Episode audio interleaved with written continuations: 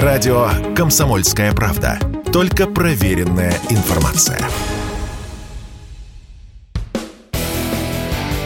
Человек против бюрократии. Программа «Гражданская оборона» Владимира Варсовина. Давайте поговорим о том, что меня и радует одновременно, но и вызывает, ну, некое... Ну, см- смотрю на это, ну, как Алиса, упавшая все-таки до конца в кроличью нору и начинающая разбираться, где вообще начинается реальность, где она заканчивается, а дальше какой-то э, происходит сюр. Вот мы все боялись, э, что экономика рухнет, что вырастет безработица, и что все-все будет плохо. Доллар, конечно же, будет 150-200 рублей, и, в общем-то, никто и не сомневался. Все Э, большинство, по крайней мере, публично, э, те, кто выступает на публику в маститах экономистов, подтверждали все эти страхи. И все происходит вот ровно наоборот. Вот ровно. Это мне вызывает, ну, ну, я не знаю, хорошо или это плохо, потому что такое ощущение, а, что а, мы, Россия опровергает все законы экономики. Вот, ну, про доллар мы знаем, про то, что экономика падает, а, незаметно она падает. В регионах чувствуют, видимо, кризис, но не в таком масштабе, как и ожидалось.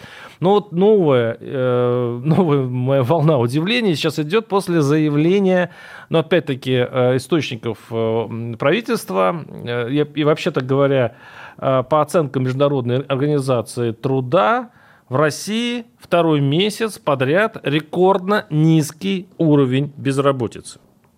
Прошло полгода, чем нам, нам угрожали очень многие, как раз, что через полгода мы почувствуем все, все ужасы того, что у нас надвигается и блокада выведет людей чуть ли не на улицы голодных и безработных. Нет. Мы это уникальное явление сегодня обсуждаем с Дмитрием Прокофьевым, экономистом, автором телеграм-канала, одного из моих любимых э, телеграм-каналов «Деньги и писец». Дмитрий, здравствуйте. Здравствуйте. Как объясните?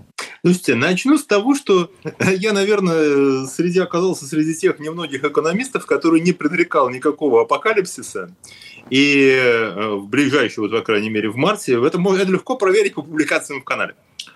Но на самом деле э, Россия не опровергает законы экономики, наоборот, она их подтверждает. И когда-нибудь там через, да, может быть, через 10 лет э, вот все, что происходит в нашей экономике, будет написано в учебниках как просто образцовый кейс. Да? И э, очень интересно, что все, что происходит, то, что вы сказали с безработицей, она полностью подтверждает выводы э, ученых из э, Центра трудовых исследований Высшей школы экономики, которые доказали на больших, дат, на больших данных, что на, во все кризисы вот за последние там, 30 лет, которые российская экономика преодолевала, э, никогда у нас не было массовой безработицы. Но а она принимала другие формы. Вот такого, чтобы увольнять людей, до сих пор в России ни, никогда не делали. Делали по-другому. Им сокращали зарплату или снижали э, рабочие, сокращали объем рабочего времени, снижали занятость вот таким образом.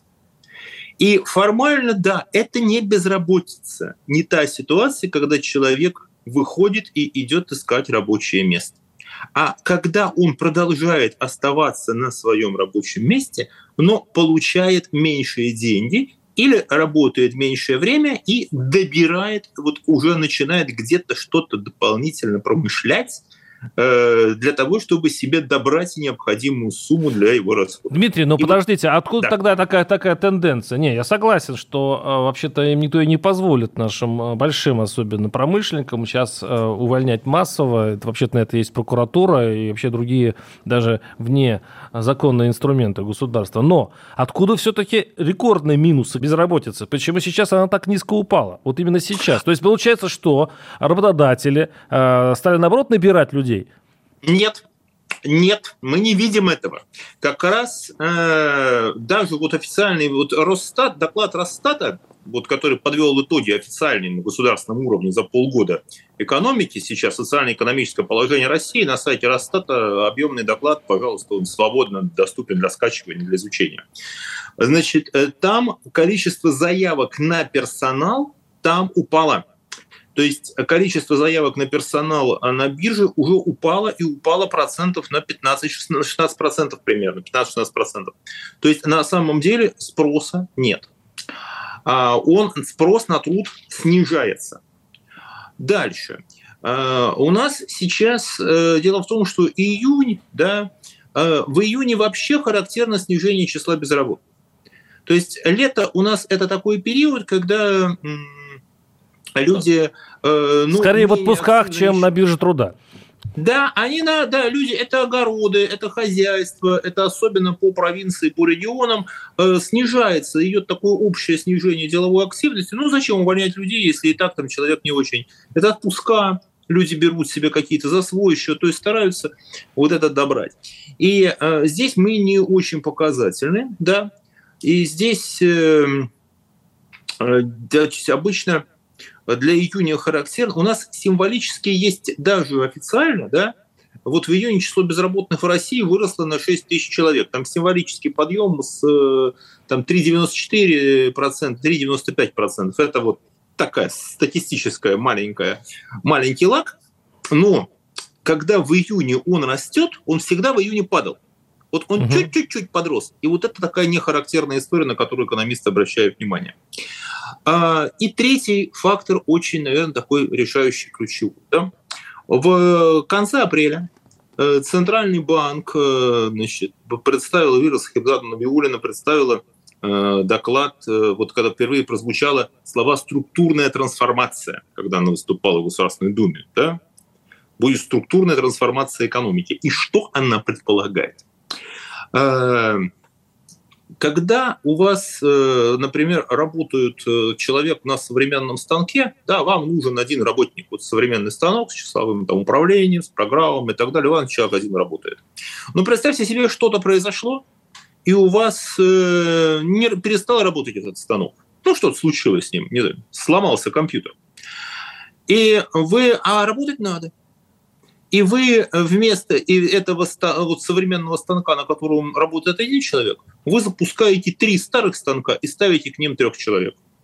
Или у вас сломался современный экскаватор, ну что же, а починить его нет возможности. Один импортозамещение, жив... импортозамещение живой силой. Импорта... Вы... Гениально. Вот гениально, это я с вашего разрешения возьму у себя в канал, вот я просто воспользуюсь, что вот Пожалуйста. импортозамещение за счет вот на, роста нагрузки на труд. Рабочие а места... Да. Да, Дмитрий, но смотрите, я всегда удивлялся, когда смотрел статистику успешных экономик, ну, в нашем понимании, в привычном, что вот есть такие большие растущие экономики, они это и тигры это азиатские, и уже устаканившиеся экономики европейские, так у них безработица. Да. Почему-то высокая, ну, по сравнению с нами. А, и они ос- и особо не переживают на этот счет. И, далее, и более того, я читал у каких-то очень кровожадных экономистов, что на самом деле безработица нужна. Э, без, него, без нее даже рост экономики и, э, скажем так, рост производительности труда не будет так, таков, если не, дав, не давать мотивацию человеку, э, в случае чего остаться за забором. Вот не, не губит ли у на, наша социалистической глубине своей э, философия, что надо всех трудоустроить и, и платить им по 10 копеек? Ага. Ну, смотрите, на самом деле это как раз не социалистическая философия. И вы очень точно поймали, потому что у нас в слово безработица э, вкладывается немножко другой смысл. Как мы себе представляем э, безработицу? Так, как рисовали на карикатурах э, вот в журнале «Крокодил», я их застал еще там в конце 70-х, да, вот там такие небоскребы, на фоне небоскребов стоят там вот безработные за миской супа, да, и готовы браться за любую работу, да.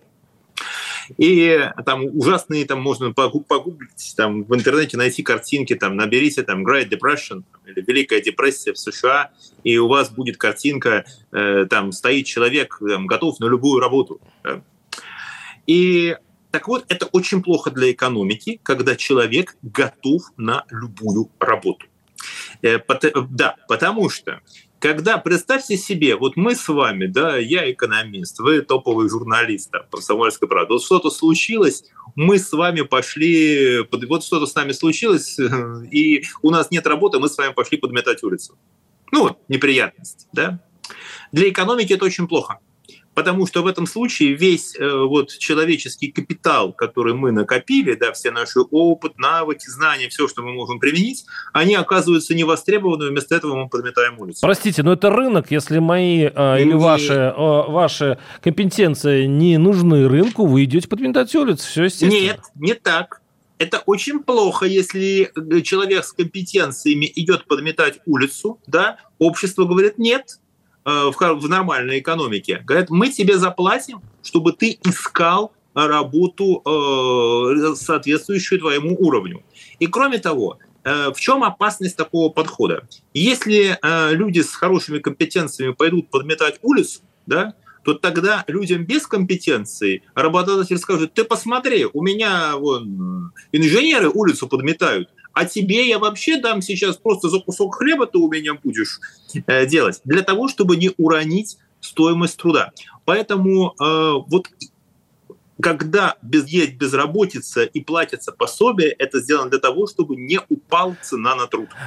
Мы продолжим сопротивляться э, варианту пойти вместе улицы с Дмитрием Прокофьевым, экономистом, автором телеграм-канала «Деньги и писец» через несколько минут. А сейчас прервемся на блок рекламы.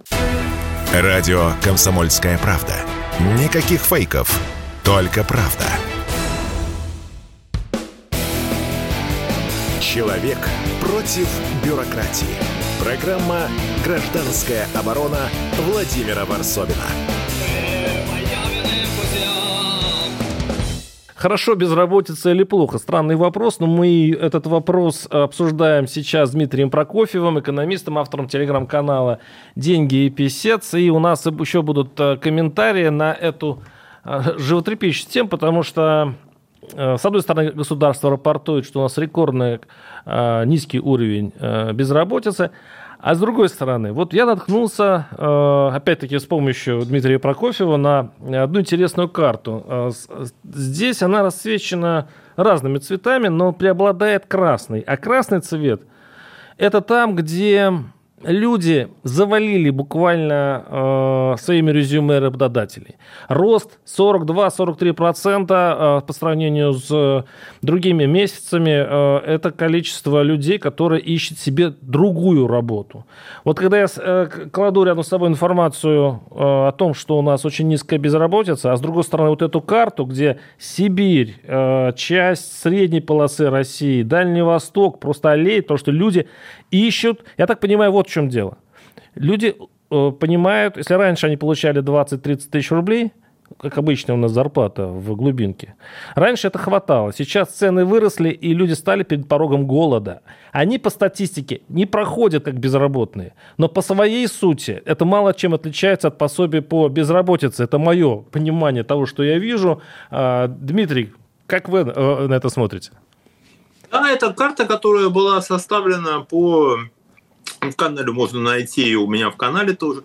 Э, эта карта отражает динамику резюме в июле 2022 года относительно июля прошлого года. И это действительно э, небывалая история э, что такой резкий рост количества обращений. Вот все, что лежит вот в Восточной Сибири, да, Восточной Сибири, Дальний Восток, правильно вы сказали, центральная полоса, э, там рост э, от 25 э, до 40 процентов, вот так вот, да, есть увеличение количества резюме. Люди совершенно конкретно бросились на всякий случай искать работу. Люди все поняли.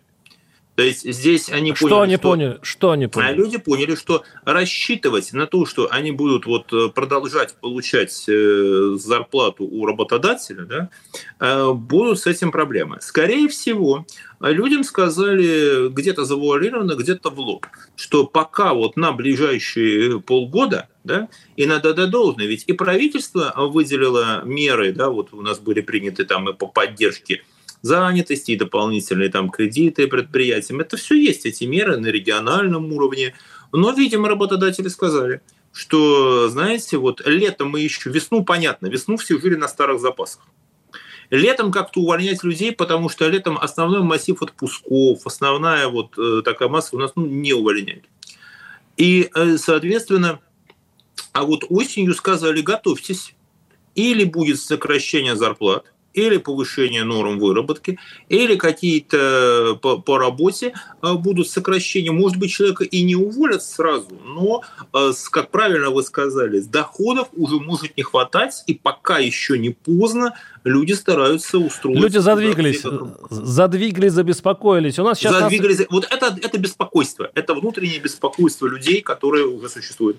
Ну, или вариант, что они вообще-то уже к концу месяца, они просто уже занимают деньги, чтобы купить продукты. Это тоже вариант. У нас сейчас на связи Алексей Захаров, основатель и президент SuperJob. Алексей, здравствуйте. Да. Ну, смотрите, данные SuperJob не подтверждают то, что говорил предыдущий оратор. Мы не видим какого-то резкого роста количества резюме на SuperJob. Все-таки это глобальный ресурс, э, на который приходит сотни тысяч человек в день. И сейчас как раз летнее затишье сезонное, с одной стороны. С другой стороны, а, в какие-то острые моменты любого кризиса, неважно, с чем он связан, люди ведут себя э, совершенно по-другому, не так, как говорил предыдущий оратор. Вот если у них есть работа, то они никуда не бегут, ничего не ищут, они предпочитают сидеться в руках, а не журавля в небе, и плохой начальник, невысокая зарплата, ничего потерпим, и до тех пор, пока людей реально не уволили, они к поиску работы не приступают. И вот Алексей, а можно уточнить все-таки по статистике? Есть ли рост ну, резюме от ищущих нет, работу сейчас? Сейчас нет роста резюме, и это объясняется очень легко и просто. Я вот начал с этого. Да? То есть, когда все цветет и пахнет, э, когда экономика развивается, когда никаких кризисов нет, тогда э, количество людей, готовых смело менять работу, оно сильно больше, чем в острые фазы кризисов любых. И, соответственно, сейчас как раз работодатели испытывают, как это не казалось бы странным, э, проблемы в поиске персонала, потому что люди не хотят ничего менять. А рынок труда российский, он, в общем, был и остается в большинстве регионов крупных очень сильно трудонедостаточно. Вечер перестает быть томным. Вы даете совершенно противоположную экономическую картину тому, что мы сейчас ну, я обсуждали. Я удивился, я удивился услышав. Ну, давайте мы послушаем Дмитрия Прокофьева, который объяснит э, это противоречие. Э, хорошо. Я могу возразить, что э, эта карта составлена по данным другой э, службы. Если SuperJob, то будет звучит HeadHunter. На HeadHunter, HeadHunter, вот абсолютно, HeadHunter абсолютно подтверждает наши данные. Я слышал недавно выступление Михаила Жукова, он говорит ровно то же самое, что я. Ну, HeadHunter северо-запад. Ну, э, хорошо. Э, мы, смотрите, в любом случае, это говорит о чем? Э, что если есть противоречащие друг другу данные, они могут провериться только практикой. Знаете, говорится, практика критерии истины. Я буду рад сказать, что э, вот этот прогноз о том, что люди начали искать работу, э, если он не подтвердится, это будет очень хорошо.